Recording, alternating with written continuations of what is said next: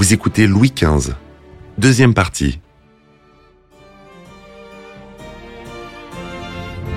Malgré les critiques, Madame de Pompadour est sincèrement soucieuse du bonheur de son amant.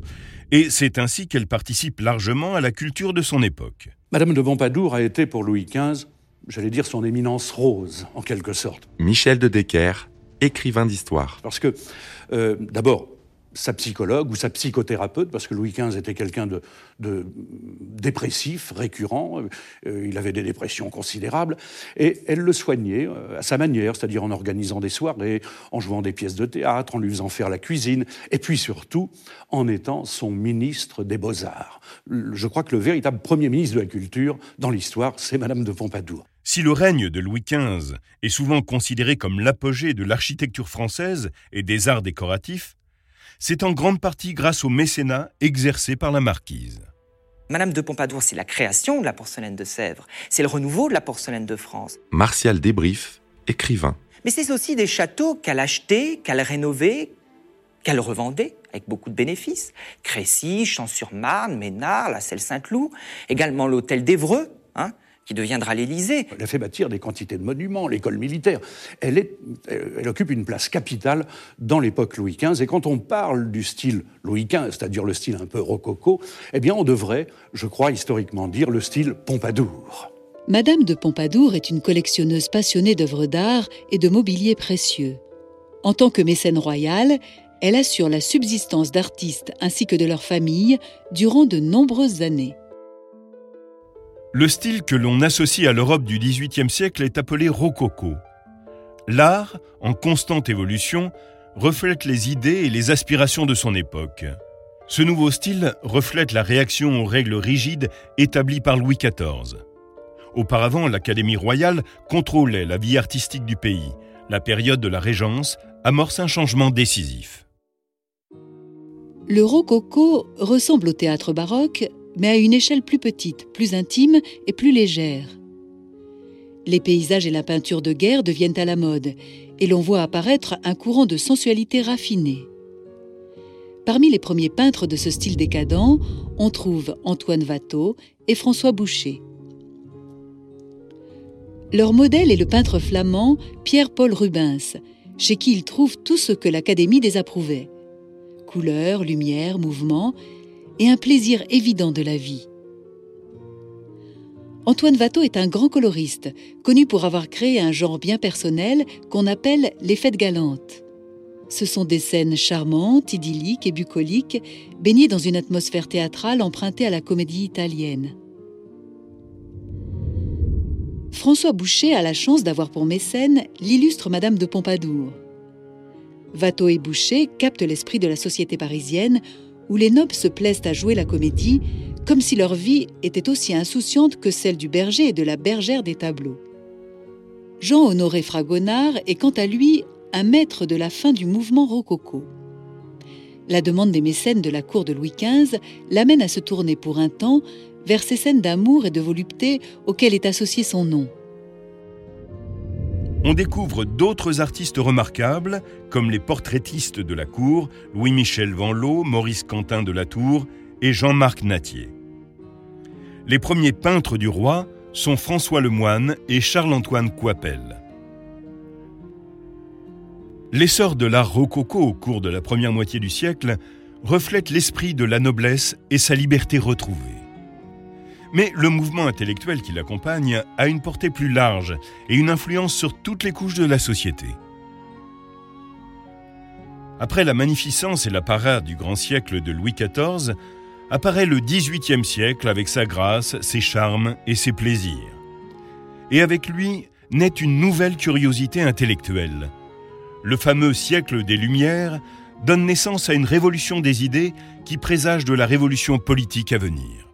Madame de Pompadour, c'est une femme qui a beaucoup, beaucoup d'ouverture. Et si finalement Louis XV rentre tout doucement dans la philosophie des Lumières, si le siècle de Louis XV rentre tout doucement dans la philosophie des Lumières, on le doit en grande partie à cette femme qui a permis l'évolution des idées et qui a fait en sorte que l'ensemble des artistes puissent s'épanouir et dire, sans véritablement se cacher, ce qu'ils pensaient. Il faut savoir que c'était un petit peu euh, grâce à Madame de Pompadour que euh, la fameuse encyclopédie avec les, philosophes contestataires, les écrivains tels que Voltaire, tels que Diderot, tels que Rousseau, tels que d'Alembert, vont être autorisés à publier leurs écrits parce que Louis XV voulait les censurer à l'origine. Les Lumières sont un mouvement culturel et philosophique qui va agir comme un catalyseur des courants intellectuels du XVIIIe siècle. Les penseurs de l'époque soutiennent que la raison peut permettre de combattre l'ignorance, la superstition et la tyrannie, et de construire un monde meilleur. Cette affirmation entraîne une remise en question de la tradition et de l'autorité dont les cibles principales sont l'Église catholique et l'aristocratie à caractère héréditaire. C'est l'époque des grands philosophes que sont Montesquieu, Voltaire et Rousseau. Quelle que soit leur opinion politique, ils plaident tous pour la liberté civile et de nombreux monarques se sentent menacés par ces idées nouvelles. Voltaire est connu pour avoir transformé le climat intellectuel de l'époque. Il est partisan de la libre pensée, de la tolérance religieuse, de lois plus clémentes, de finances saines, de l'absurdité des guerres, et avant tout, c'est un humaniste. Forcé de s'exiler à cause de ses idées libérales, il se réfugie un temps à la cour du grand prince des Lumières, Frédéric II de Prusse. Il ouvre la voie à cette armée de penseurs emmenés par les encyclopédistes qui reprendront le flambeau dans le dernier quart du siècle. Ces érudits font partie du mouvement libéral favorable aux réformes qu'on appelle parti philosophique en opposition au parti des dévots qui défend les intérêts de l'Église. Madame de Pompadour est une libérale. Elle soutient son ami Voltaire, les éditeurs des encyclopédistes, et Denis Diderot contre les attaques de l'Église. C'est elle également qui manœuvre pour faire entrer au Conseil du roi des acteurs du parti philosophique.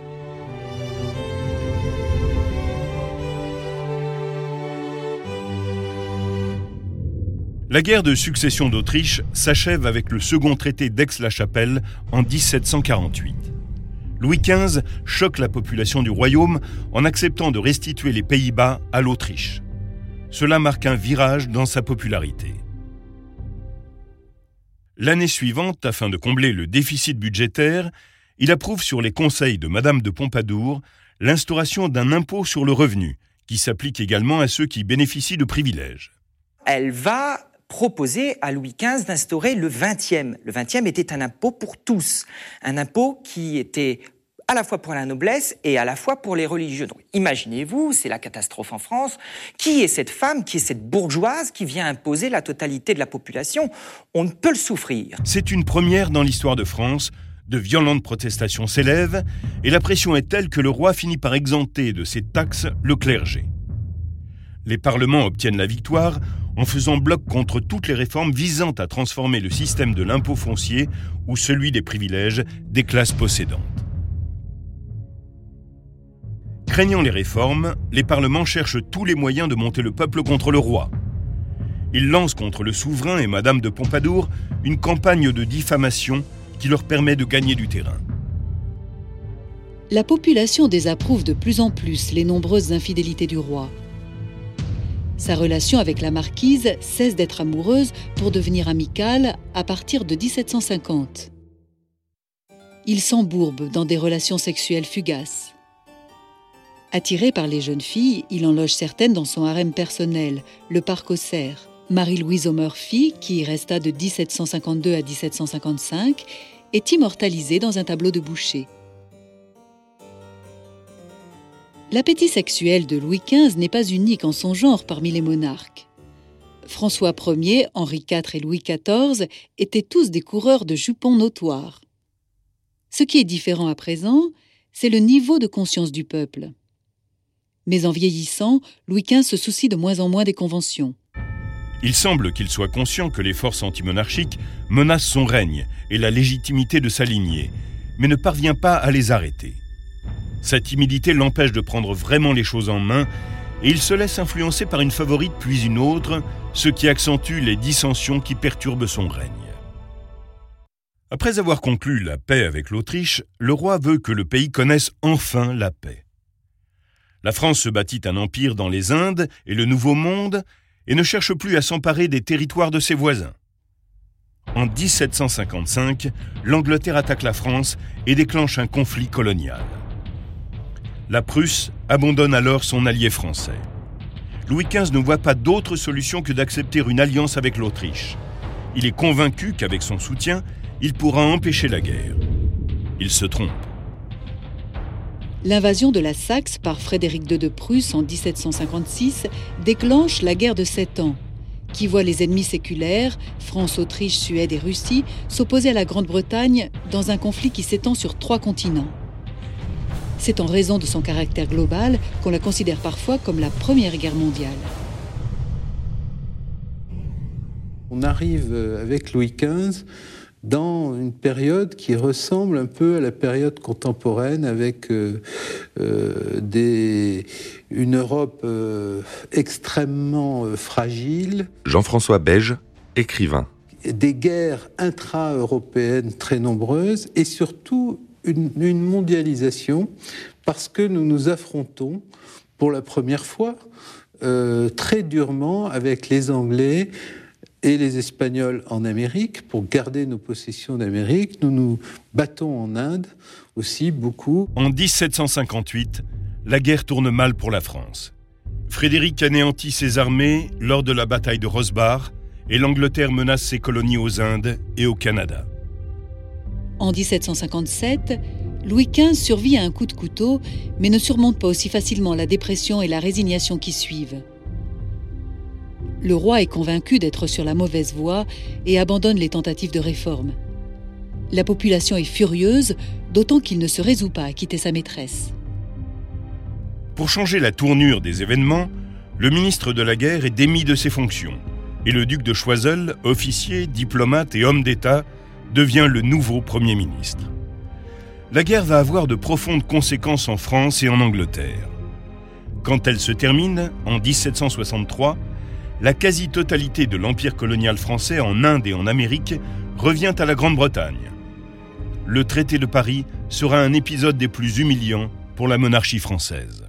La France, évidemment, ne se sortira pas brillamment puisque euh, les Anglais vont nous, pas nous anéantir, hélas, mais récupérer toutes les colonies ou presque que nous avions au Nouveau Monde. Michel de Decker, écrivain d'histoire. Et c'est à la suite aussi de ça que et oui, que la langue française, qui était la langue la plus parlée au monde, va devenir, euh, va être écrasée par la langue anglaise, puisque les Anglais s'installent un peu partout, là où nous avions nos colonies. Choiseul est depuis dix ans à son poste de Premier ministre. Son objectif est que la France redevienne une grande puissance. En 1770, le roi, qui ne veut pas d'une autre guerre, est irrité d'apprendre que son ministre projette de défendre l'Espagne contre l'Angleterre dans un conflit au sujet des îles Falkland.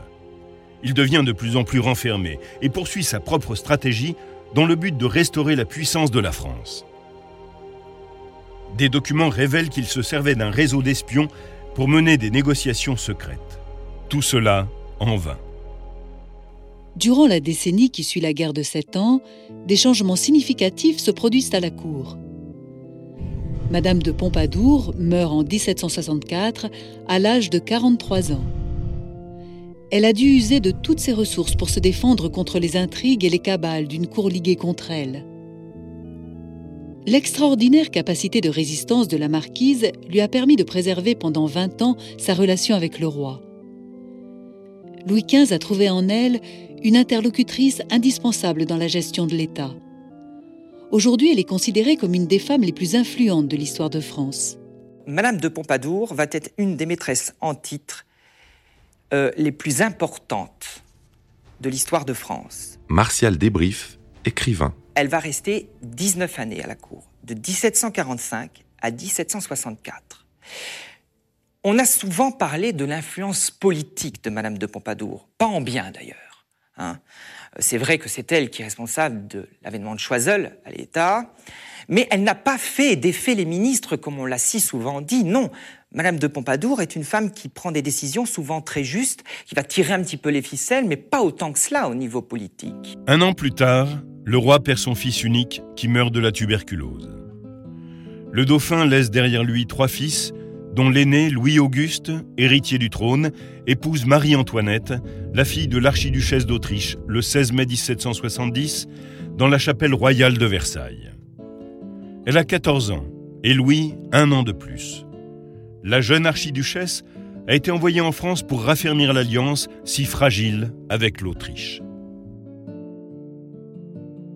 La mère Marie meurt en 1768. L'année suivante, Jeanne Bécu, comtesse du Barry, devient la maîtresse officielle du roi.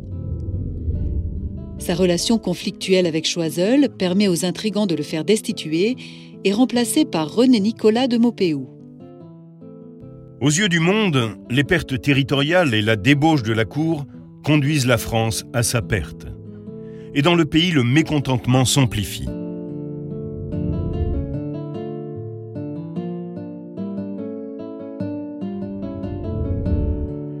Les deux caractéristiques du règne de Louis XV sont le déclin de l'autorité royale et la montée de la bourgeoisie.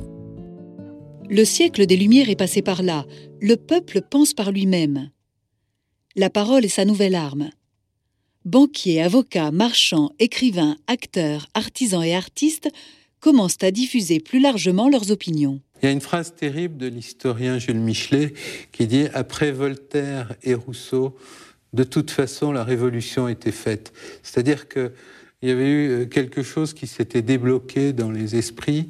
Il y avait eu des livres qui s'étaient beaucoup vendus. On peut rajouter aussi Montesquieu et sa théorie des pouvoirs, qui est plus du tout la théorie, nous éloigne complètement de la monarchie médiévale, son analyse de la monarchie constitutionnelle britannique.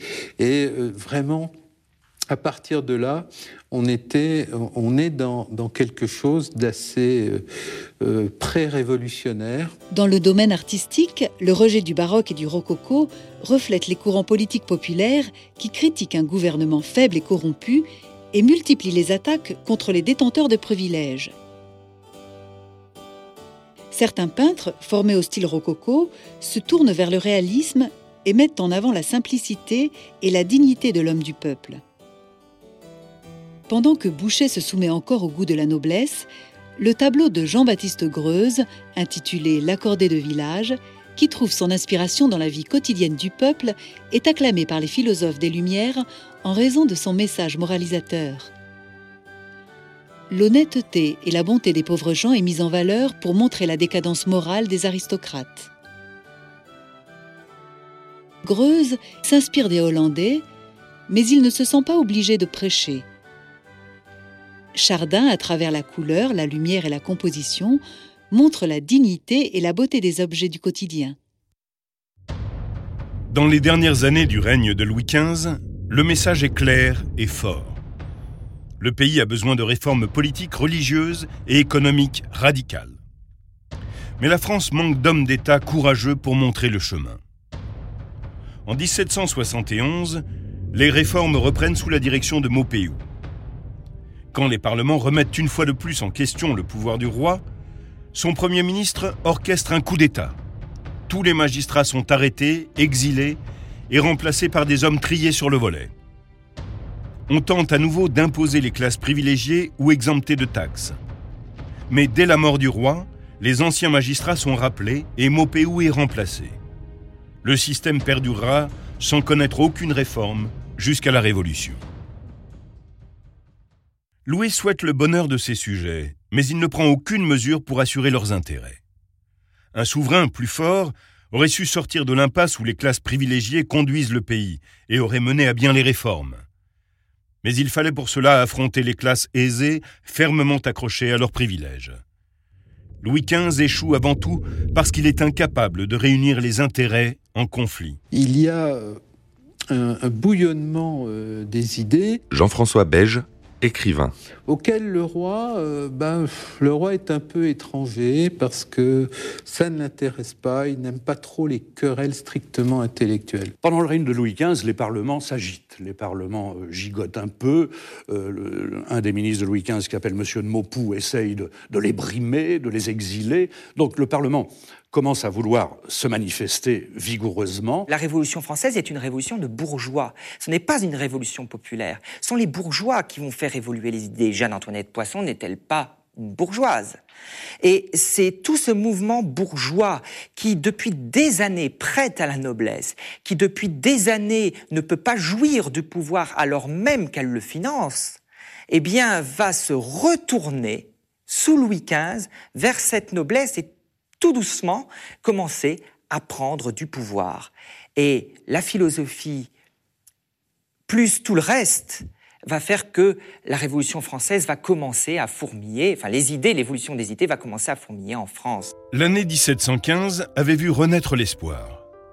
En 1774, celui-ci a disparu, ou quasiment. L'Angleterre, l'Autriche et la Russie sont de plus en plus puissantes. La France a perdu sa suprématie. Le mécontentement accumulé au cours des deux guerres et des dernières années du règne de Louis XV s'est transformé en indignation générale.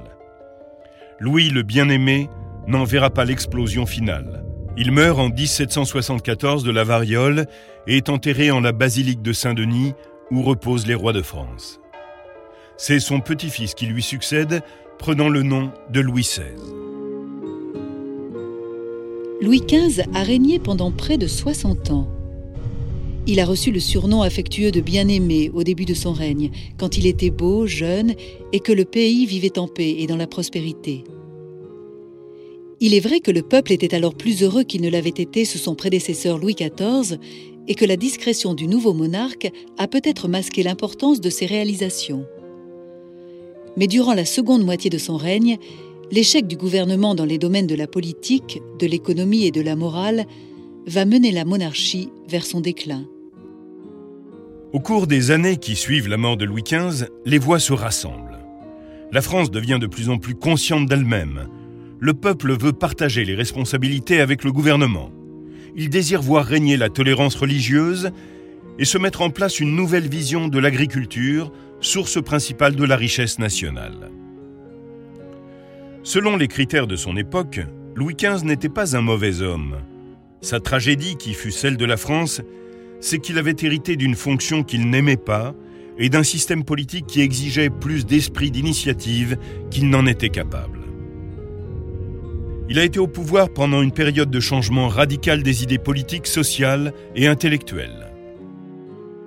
Le monde se transformait dans tous les domaines, intellectuel, commercial, artistique, politique et constitutionnel. En l'absence de toute réforme, la monarchie est apparue de plus en plus figée et arrogante. À la fin du règne de Louis XV, son caractère mystique a quasiment disparu. Toutes les institutions ont perdu leur prestige, la noblesse et ses privilèges, l'Église et son intolérance, les parlements et leur mauvaise volonté, l'armée et sa corruption. Une monarchie plus engagée, souple et forte à la fois, aurait sans doute su pérenniser l'autocratie dans le cœur et dans l'esprit de ses citoyens. D'un autre côté, les forces en jeu étaient peut-être trop puissantes pour qu'un seul homme puisse y résister. Pour Louis XV, intelligent mais en conflit avec lui-même, qui possédait un jugement fin mais manquait trop de confiance pour agir, la situation était trop complexe pour qu'il puisse la gérer convenablement. Malgré une jeunesse douloureuse et un lourd héritage, Louis XV rassembla ses forces pour sauvegarder le régime de monarchie absolue qu'il transmit à son petit-fils Louis XVI.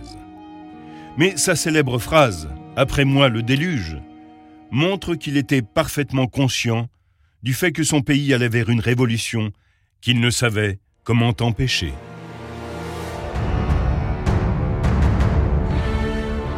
Vous venez d'écouter Roi de France. Si vous avez aimé ce podcast, vous pouvez vous abonner sur votre plateforme de podcast préférée et suivre Initial Studio sur les réseaux sociaux. Roi de France est un podcast coproduit par Initial Studio et Merapi, adapté de la série documentaire audiovisuelle éponyme produite par Merapi.